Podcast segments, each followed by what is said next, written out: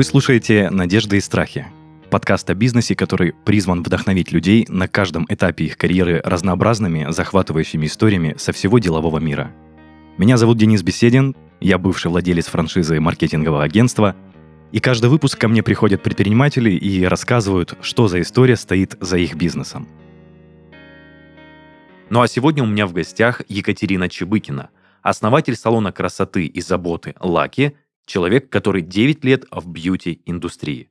Екатерина, привет. Денис, привет. Рад тебя слышать. Да, я тоже безумно рад тебя слышать, потому что сейчас вот сфера бьюти, она на каком-то другом абсолютно уровне. И у тебя э, салон Лаки называется не только красоты, но и заботы. Это уже означает, что ты относишься по-другому к своему бизнесу. Расскажи вначале, пожалуйста, о своем детище, э, что вы делаете в этом салоне, и дальше будем говорить о том, как ты его основала. Моему салону уже с начала основания 9 лет. Начну именно с основания, и все было э, у меня достаточно и легко, и, возможно, как у обычного у всех предпринимателей, все начиналось с одного маленького небольшого кабинета – в центре города. И задумка-то была, в общем-то, и не салон красоты. А, собственно, тогда я, у меня была идея заниматься дистрибьюцией косметологического оборудования. И уже выйдя в контракт с дистрибьюторами, с поставщиками, мне нужно было обеспечить их. А это было массажное оборудование, выставочным залом, обучающим центром и сервисным центром технической поддержки. А, собственно, пока мы развивались, а, вот э, кабинет, который был предназначен для именно обучения, там стояло оборудование, и мне почему-то подумалось, что а что он будет просто так стоять? Возможно, кто-то знает, был такой сервис, но он только в Новосибирске известен. Он назывался Сибмама. Это, наверное, что-то такое похожее между контактом, одноклассниками, только он был именно развит у нас э, в Новосибирске. И там сидели мамочки в декрете. И они вот друг другу рассказывали, там очень хорошо работало сарафанное радио о каких-то новинках в городе, о хороших врачах, педиатрах. И, собственно, я разместила туда объявление о том, что вот проводится массаж на уникальном оборудовании. И вот с этого момента я считаю, что это был ключевой момент в развитии в дальнейшем а, меня как руководителя уже салона красоты. Начали приходить клиенты, и они начали рекомендовать. И, собственно, вначале был один кабинет, потом второй кабинет, потом третий. И это был 2013 год. И в 2014 году я уже всерьез задумалась о том, что я хочу полноценный салон. И в 2015 году а, я купила небольшую студию не в самом центральном районе, а наоборот, можно сказать, в таком в рабочем нашем а, районе в Новосибирске, знаете, как в каждом городе, наверное, есть а, там центр и трудовой такой район. Ну да, да, я, я тебя хотел, кстати, перебить, Кать, а ты купила студию только помещение или еще что-то было там? А я купила помещение, но уже как готовый бизнес. Мне очень сильно повезло. Я думаю, что не раз тебе предприниматели рассказывали о том, что им везет. И иногда бывают такие случаи уникальные, когда просто везет, и нужно в этот момент не растеряться и покупать, потому что мне очень выгодно удалось приобрести этот салон. Салон был абсолютно новый, ему было, по-моему, три месяца на тот момент и его по каким-то обстоятельствам выставили на продажу. Я уже, наверное, в течение месяцев шести а, сидела и мониторила, что есть на рынке такого подходящего мне. Тебя не пугало, что этот действующий бизнес продается? То есть, ну, что-то что может быть не так, может быть, место нерелевантное, не такое проходимое ну, как-то репутация, может быть, не задалась, оборудование не самое качественное. Не было таких мыслей? Наверное, в тот момент меня не пугало ничего. Было огромное просто желание. И вот на этом желании, на вот этой энергии желания, собственно, все выстраивалось. Я понимала, что э, если уже говорить серьезно, что бизнес 3-4 месяца, а, соответственно, это не как бизнес, это в большей степени просто свежий ремонт. И я экономила на этом хорошую сумму денег. А, то есть закуплено полностью оборудование, материалы. Есть какие-то сотрудники, но их не так много. А, но я экономила просто свое время на то, чтобы делать ремонт. А, закупать вот все оборудование, я просто зашла в готовое, свежее помещение, которое мне понравилось. Но стоимость на тот момент была очень выгодная. Я могу даже озвучить, потому что это были очень смешные деньги. Я повторюсь, что мне повезло. Я пытаюсь как бы не спрашивать такие вопросы, потому что это такое, знаешь, тайна коммерческая. Я бы еще на самом деле хотел у тебя спросить, откуда ты э, взяла эти деньги? То есть это были накопления какие-то, может быть, ты привлекала инвесторов? Ну, в общем, подробнее расскажи тоже об этом, пожалуйста. А, у меня были небольшие накопления, если говорить про стоимость, это были 250 тысяч рублей. Неужели их всех хватило для того, чтобы приобрести? Но это э, без помещения, это было право аренды, и это был, было помещение с новым, абсолютно свежим ремонтом. То есть э, вложенных туда денег у бывшего собственника было порядка полутора миллионов рублей. Ну, там была такая история, я не буду сейчас в прямом эфире рассказывать, потом, как выяснилось. Э, конечно, я взяла это помещение и начала уже в нем создавать что-то свое. Оно было большое само по себе, вот по площади? 53 квадратных метра. Все было маленькое, небольшое. Это была такая студия. А, но я считаю, что на тот момент, вот как первый мой проект, стартап, и именно тест-драйв мой как руководителя, это было ну, это было прям оптимальное решение, потому что с более крупным каким-то проектом я на тот момент бы не справилась. А ты на данный момент не в этом же помещении базируешься? Нет, конечно, нет. Нет. Угу. Потом у меня было три еще таких небольших салона. А, а потом я уже выкупила помещение в собственность уже в центре города там сделала ремонт, но этого мне тоже оказалось мало. И сейчас у меня уже помещение 250 квадратных метров в центре с собственной парковкой для наших гостей сохраняемой.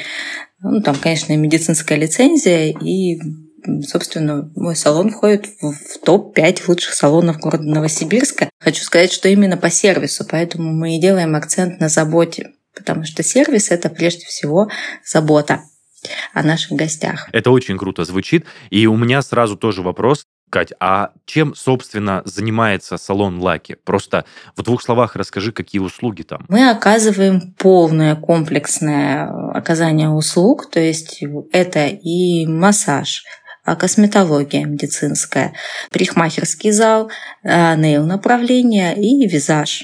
Гостья, придя к нам в салон, в гости, а, она может получить абсолютно все услуги, касающиеся бьюти.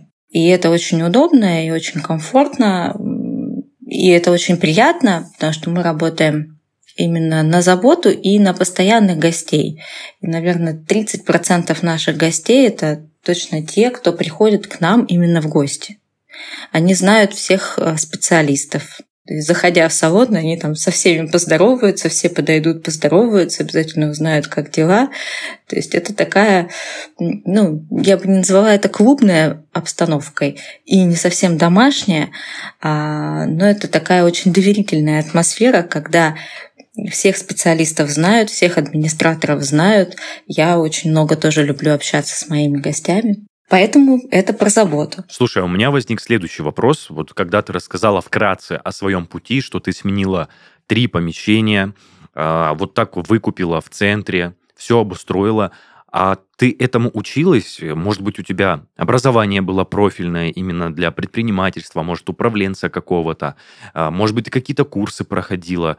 Расскажи тоже об этом бэкграунде, пожалуйста. Я, когда получала степень MBA, у нас был такой курс лидерства. И мы там разбирали понятие лидера, и у нас был вопрос на прямое обсуждение, на открытое.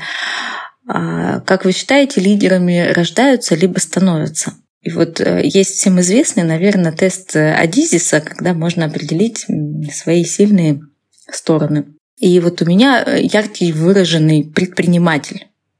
И, наверное, все-таки я считаю, что предпринимателями и лидерами можно стать, но все-таки генетическая предрасположенность к этому есть. Поэтому я на тот момент а, не была, не, не владела каким-то профессиональным образованием именно как руководителя, хотя у меня было экономическое образование. Но вот это вот огромное желание, э, конечно, оно меня привело к тому, чтобы управлять уже там двумя салонами. На тот момент у меня было два небольших салона, нужно профессионально этому обучаться.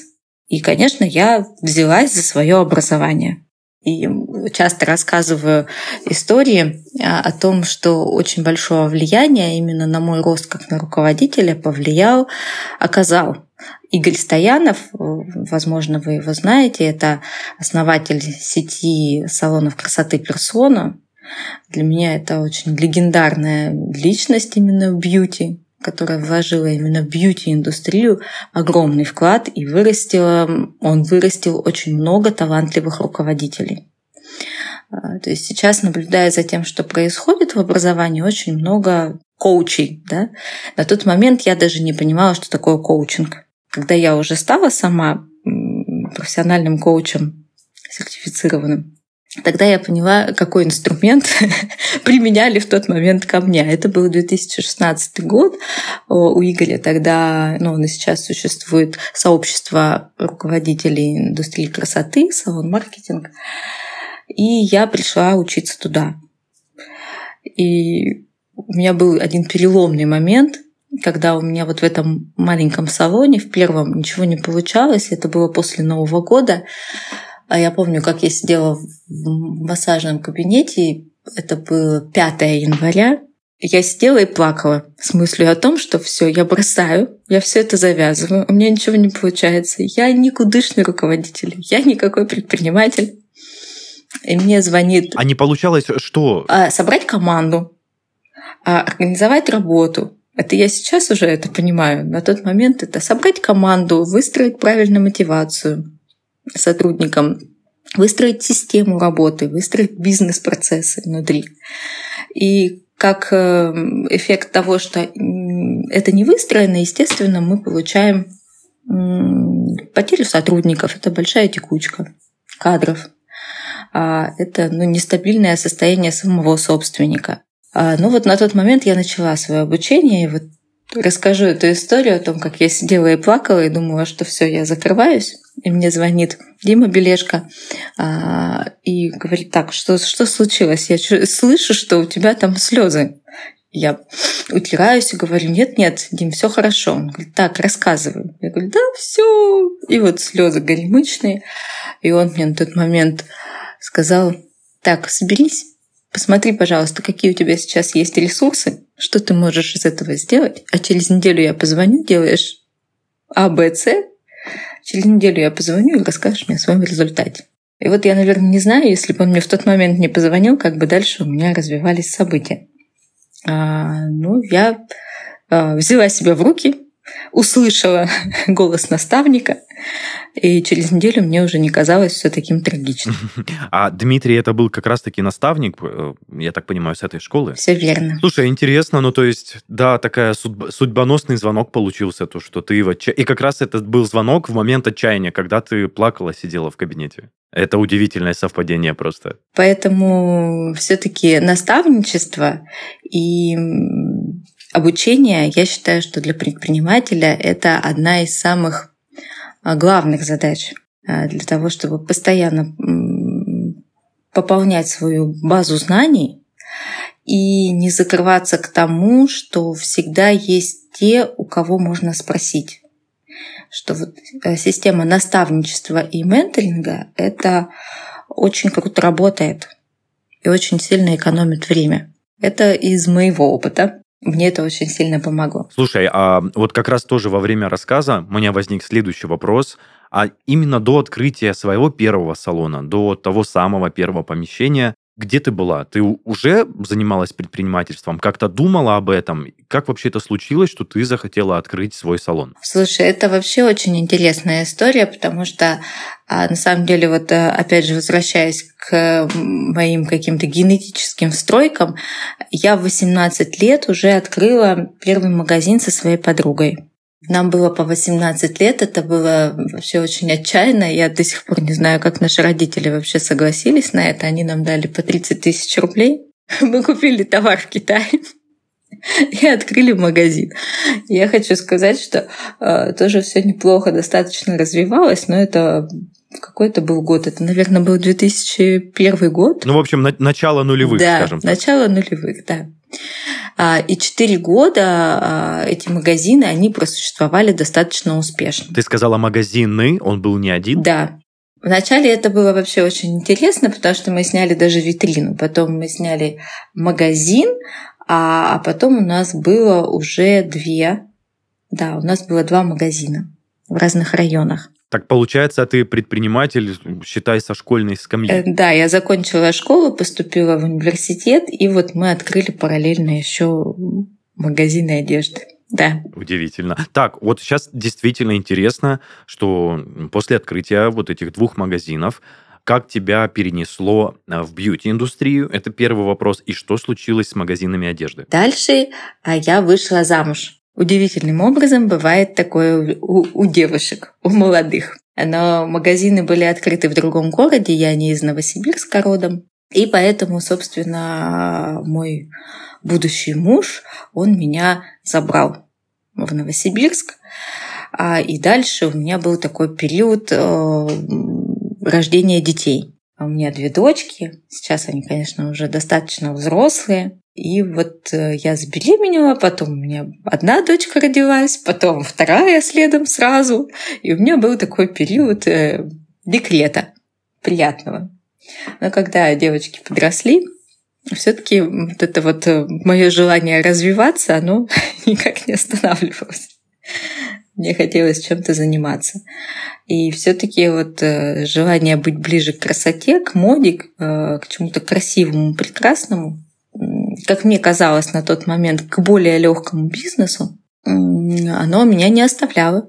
И, собственно, родилась вначале именно идея косметологического оборудования, а потом уже это, вот, как я рассказала, перешло именно в формат бьюти-бизнеса. Окей, сразу созрел следующий вопрос. Ты сказала про то, что тебе казалось, что это легкий бизнес. Да, мне так казалось. Я хотел как раз-таки поговорить о ожиданиях и реальности, с которой ты столкнулась, когда ты все-таки решила ринуться в бьюти-бизнес и предполагая, что это было просто.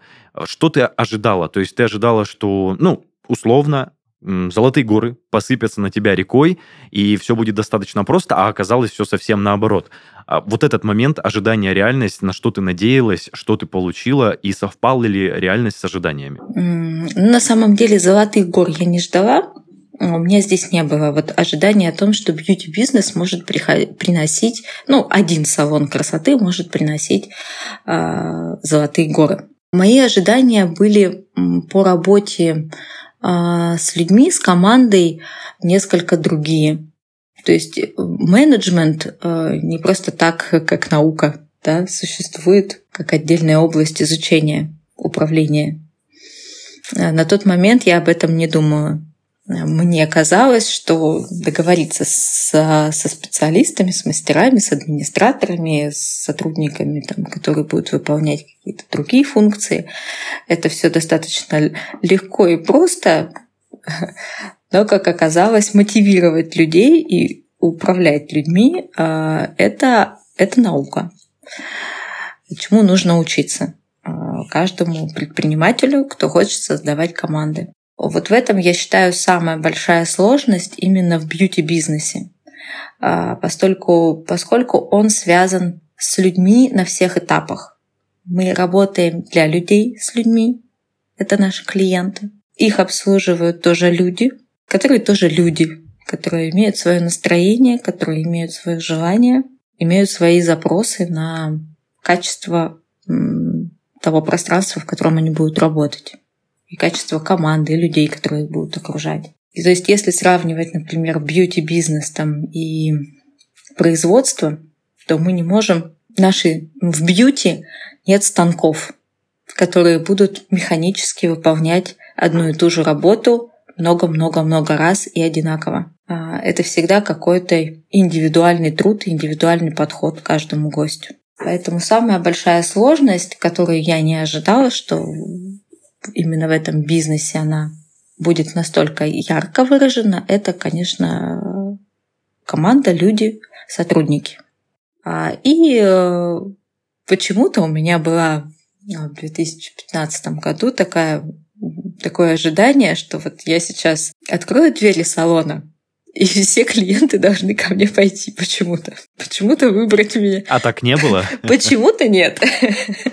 Возможно, это был какой-то опыт, установка из прошлого опыта бизнеса, но там я была в родном городе, и там меня очень много, а, ну, когда заканчиваешь школу в небольшом городе, а, где население 250 тысяч, а, там, учишься, общаешься здесь, родители и тебя знают, то там автоматически распространяется быстрая информация, и приходят знакомые знакомых, и, и собственно, поэтому на тот момент наш э, магазин с подругой имел развитие в городе, где уже полтора миллиона населения.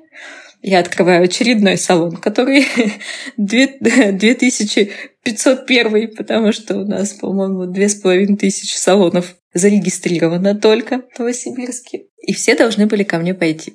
Откуда такая установка взялась? И здесь, конечно, возникла ситуация, когда требовалось э, изучать уже маркетинг. Если не секрет, как раз мы подошли к тому моменту, вот можешь ли ты поделиться какими-то фишками, что тебе позволяло расти? То есть мы с тобой вначале обсудили, что помещение было далеко не одно, которое ты арендовала, ты хотела расти. Я так понимаю, ты плавно-плавно расширялась, передвигалась ближе к центральной части, наверное, это мое предположение. И по итогу ты купила помещение очень большой площадью, где у тебя есть кабинеты для каждого специалиста. Может быть, можешь рассказать какие-то инсайты, которые тебе очень запомнились во время твоей работы, во время твоего управления, а, твоего получения опыта?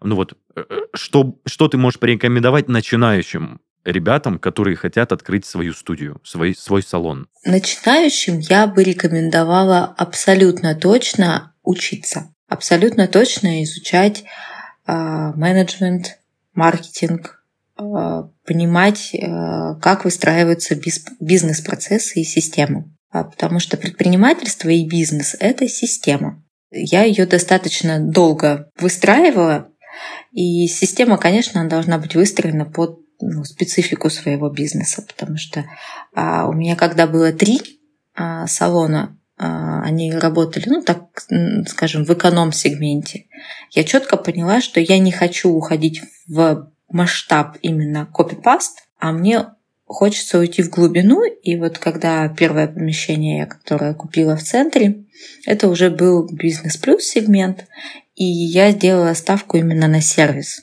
То есть сервис, забота как уникальность. И вот мой сейчас действующий проект, э, там уже мы работаем с сегментом премиум, и это тоже про сервис. Поэтому начинающим ребятам нужно, а, я бы посоветовала, на маленьком каком-то проекте а, научиться выстраивать небольшую систему. А, систему в менеджменте, систему в маркетинге, финансовую систему построить, работу с персоналом. И тогда уже выбирать для себя наиболее лучшее решение. А это, будет ли это масштаб, и это много сеть небольших салонов, либо это будет какой-то уникальный проект, который будет закрывать э, потребности определенной целевой аудитории. Но первое всегда – это обязательно учиться.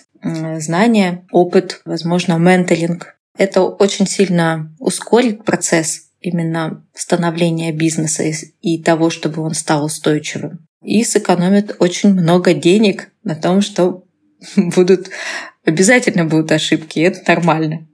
Но когда есть знания и есть наставник, это всегда сокращает путь и делает его более экологичным. Кать, спасибо за эти советы, но у меня опять же назрел следующий вопрос. В своих советах ты озвучила выстраивать сначала небольшие системы бизнес-управления, маркетинга и всех сопутствующих элементов. А как ты думаешь, возможно ли, не имея опыта в подобном бизнесе, сразу открыть очень большую студию, например, такую, как у тебя, такой большой салон, а, просто сходу, с нуля и начать э, классно на нем зарабатывать, еще при, там, при, при всем при этом приносить пользу людям и не уходить в минуса. Возможно ли это? Если ты открываешь а, прям большой салон, прям с нуля, не имея опыта в этом абсолютно, может ли получиться так, что люди придут просто на обложку, просто на обертку? А тогда я бы рекомендовала не самостоятельно выстраивать эту систему, а пойти по принципу франшизы. А, ну, например, очень крутые проекты, такие как Альдекопова, Десанж, а, которые мирового масштаба, где уже все эти процессы выстроены, где есть уже система. И тогда на, именно на этот бренд а, и на те возможности, которые он дает, а, уже придут и специалисты, готовые развиваться в этом формате, и на бренд придут клиенты, придут гости.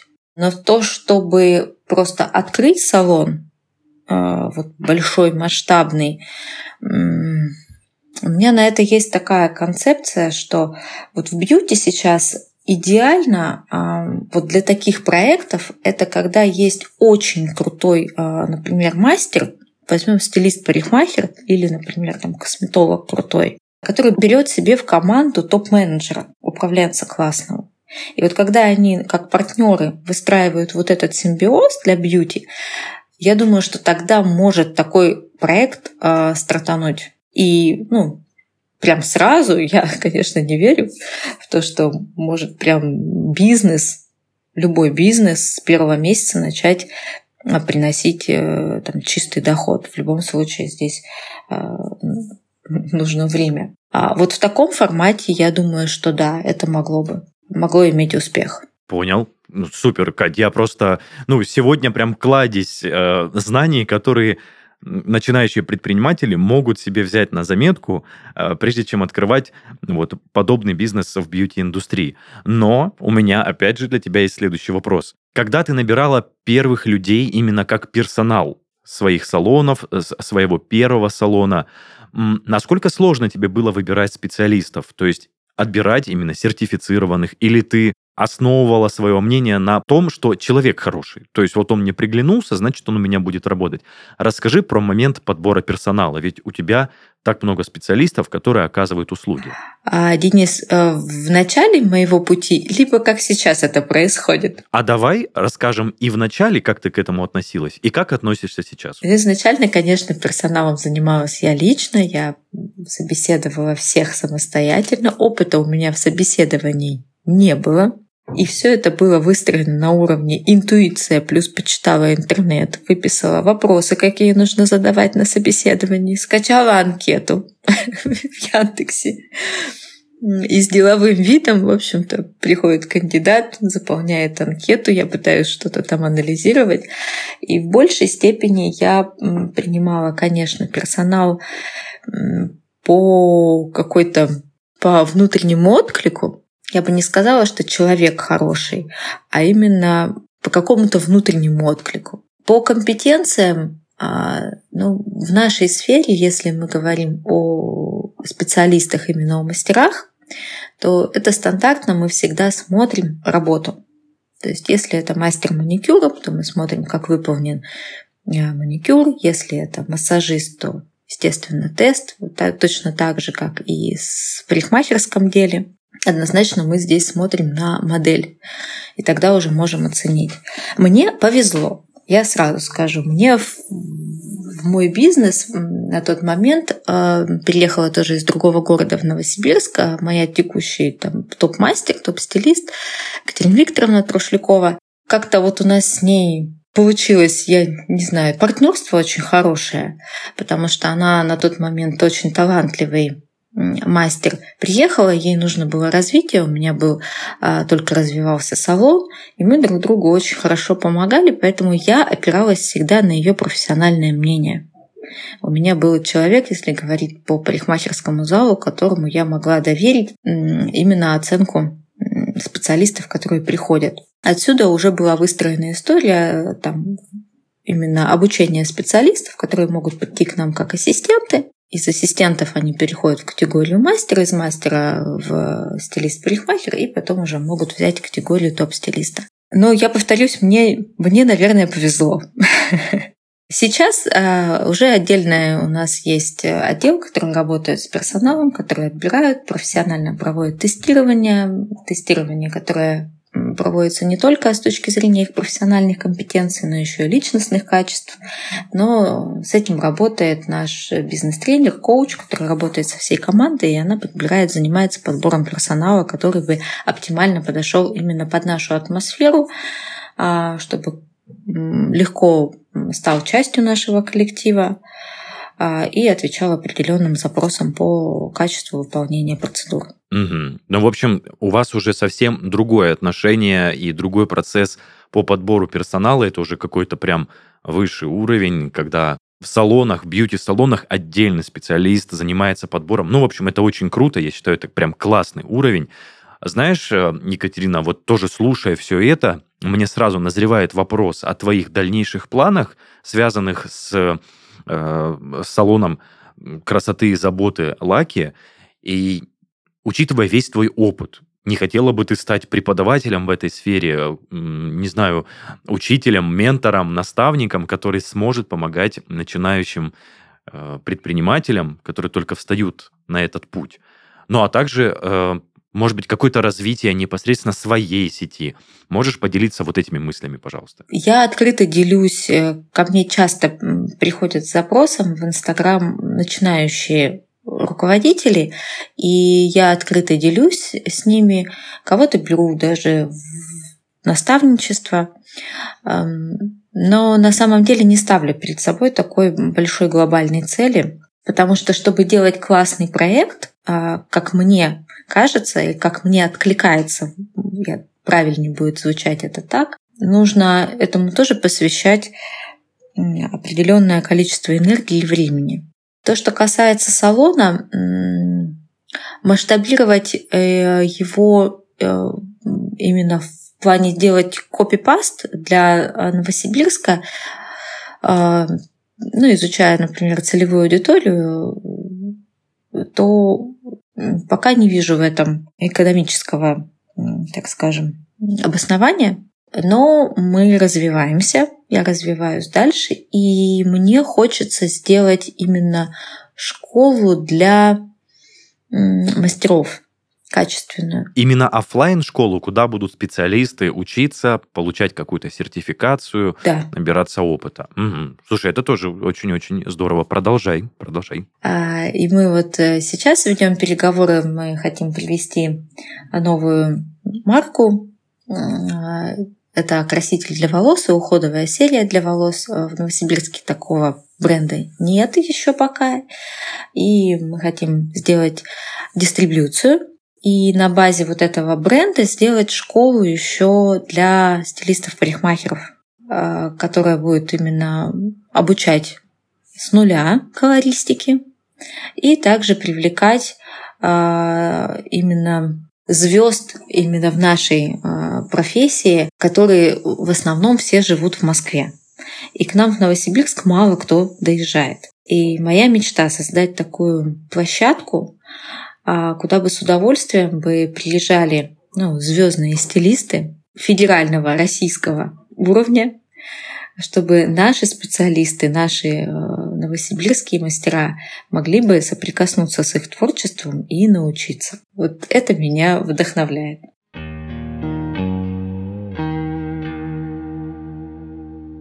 Это был подкаст «Надежды и страхи» и его ведущий Денис Беседин. В гостях у меня сегодня была Екатерина Чебыкина, основатель салона красоты и заботы «Лаки». Оставляйте комментарии к выпускам в наших группах и пабликах во всех социальных сетях. Также заходите слушать и смотреть нас на всех популярных музыкальных платформах и видеохостингах. Ну а если хотите стать гостем нашего подкаста, пишите на почту heysobachkaredbarn.ru. Всем пока-пока. Екатерина, спасибо тебе большое. Денис, благодарю за беседу.